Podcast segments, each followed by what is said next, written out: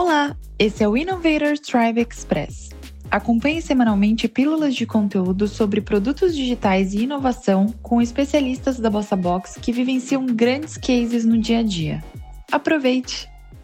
Primeira pergunta, então, acho que foi para Maria. Quando a gente levanta investimentos, né, normalmente ele é separado em diferentes rodadas, né? Você tem rodadas que chamam de pré-seed, que são rodadas é, sem um produto muito forte, muito mais baseado numa tese, né, de, de empresa. E aí tem as rodadas de seed, tem as rodadas, e aí vem os, os séries, né? Tem o série A, série B, série C e por aí vai. Então, sempre é muito dividido em pré-seed, seed e rodadas de, de growth. É, aí eu queria entender, Maria, do que, do, da sua perspectiva de é, uma pessoa que investe em startups, o que, que vai ser cobrado de uma startup, de um empreendedor, dependendo da fase que, que a rodada está? Não, boa. Bom, vamos, vamos lá. Acho que assim, de forma geral, tá, o que eu posso dizer é que, primeiro, nas rodadas mais iniciais, o que vai mais importar, na verdade, não é o produto, não é o mercado, vai ser mais os founders. Então, quanto mais no começo, então no pre-seed, eu diria que, sei lá, 90% da análise que a gente faz é, na verdade, dos próprios founders. O que, que já fizeram, a gente conversa né, com pessoas que já trabalharam com essas pessoas, a gente faz um reference check até, e ao longo dessa jornada, né, quanto mais cedo tiver, mesmo assim, dentro do pre-seed,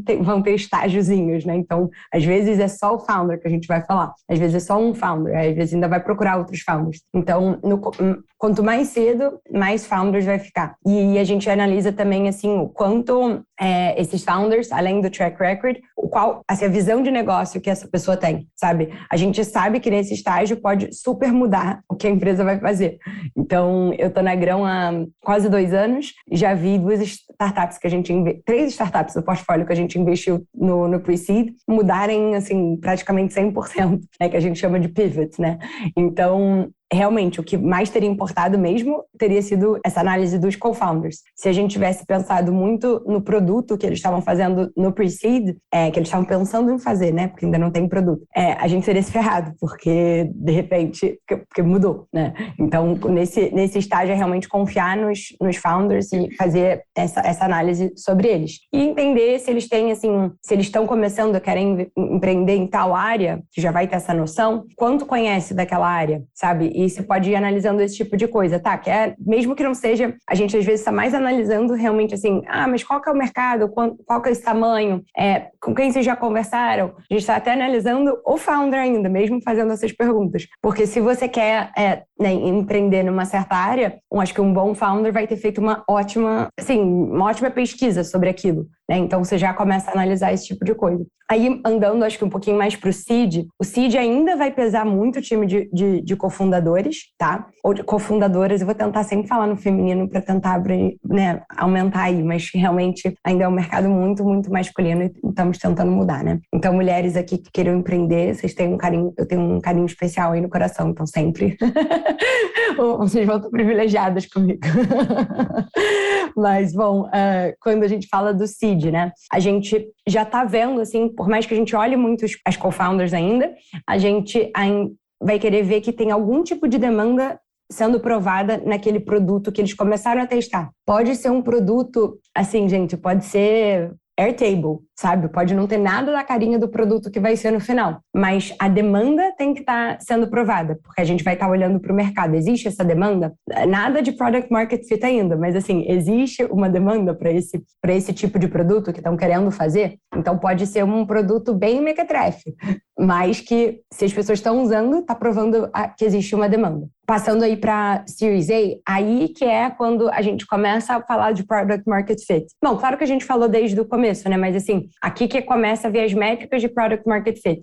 Ainda não são métricas assim super estabelecidas. Então eu nem vou abrir aqui, sabe? Não faz nem sentido falar das métricas aqui porque varia tem até mesmo os segmentos, como, sei lá, Marketplace B2B e Marketplace B2C, já são métricas 100% diferentes. Então, não vou nem entrar nesse detalhe, porque aí vai ficar muito confuso.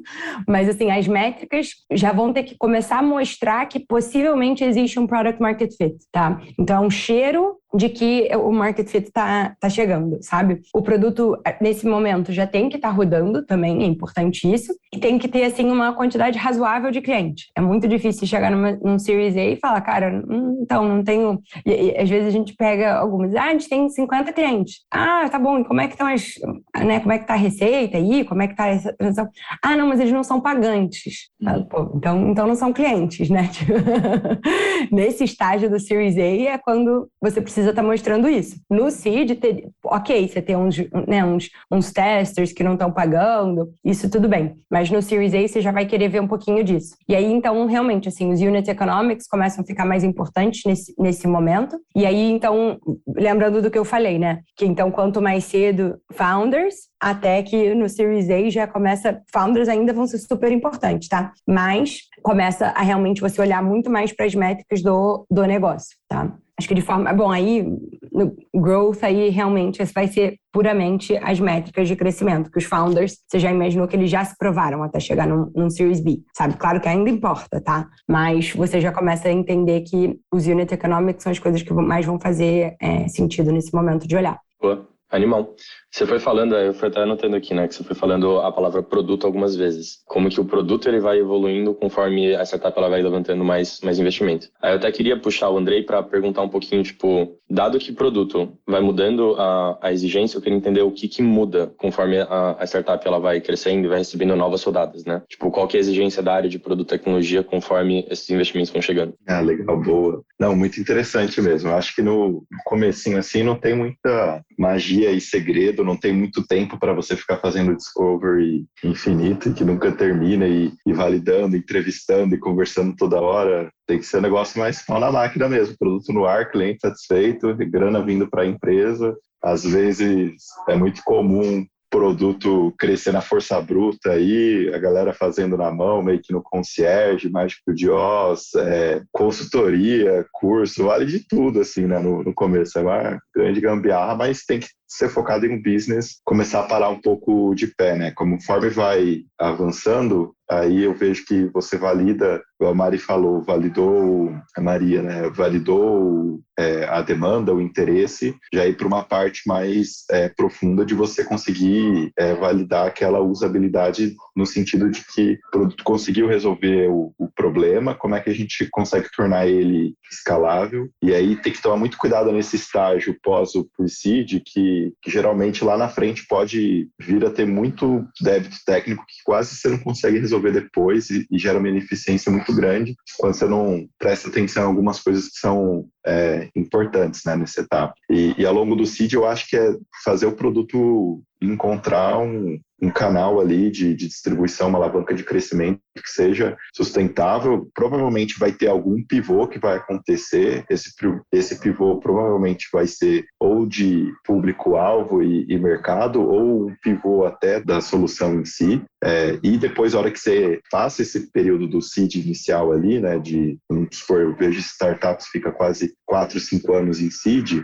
acho que a hora que você pós ali um Series A mais em growth stage, você já começa a ter uma visão muito mais de portfólio, né? Você consegue, começa a ver outros produtos surgindo e parece que esse processo se repete, assim, só que com mais produtos, né? O, o ideal é que todos foquem num produto principal, né? Nesse grande começo, né? Acho que a, a tese mais reconhecida no mercado de sucesso aí, que é até de uma casa que investe no, na, na Bossa Box aqui, que é a Astela, aquele frame padrão do Rigonati, né? Que é muito legal. Um produto para uma pessoa para o canal, um modelo de venda, um, é um, um, tudo, né? E acho que a hora que você passa desse seed, aí você se dá o luxo de começar a diversificar a solução. E aí eu acho que é nesse momento que os times de produto começam a se consolidar, né? Na, nas startups. Que a gente até estava falando, né, João? Aí eu acho que pode ser legal você trazer esse, como é que os times de produto vão evoluindo na, nas startups também, né? Porque eu, eu vi que você, uhum. você, eu tenho uma hipótese aqui, mas você, eu, pelo que você falou, você tem um frame mental bem mais claro do que o meu também.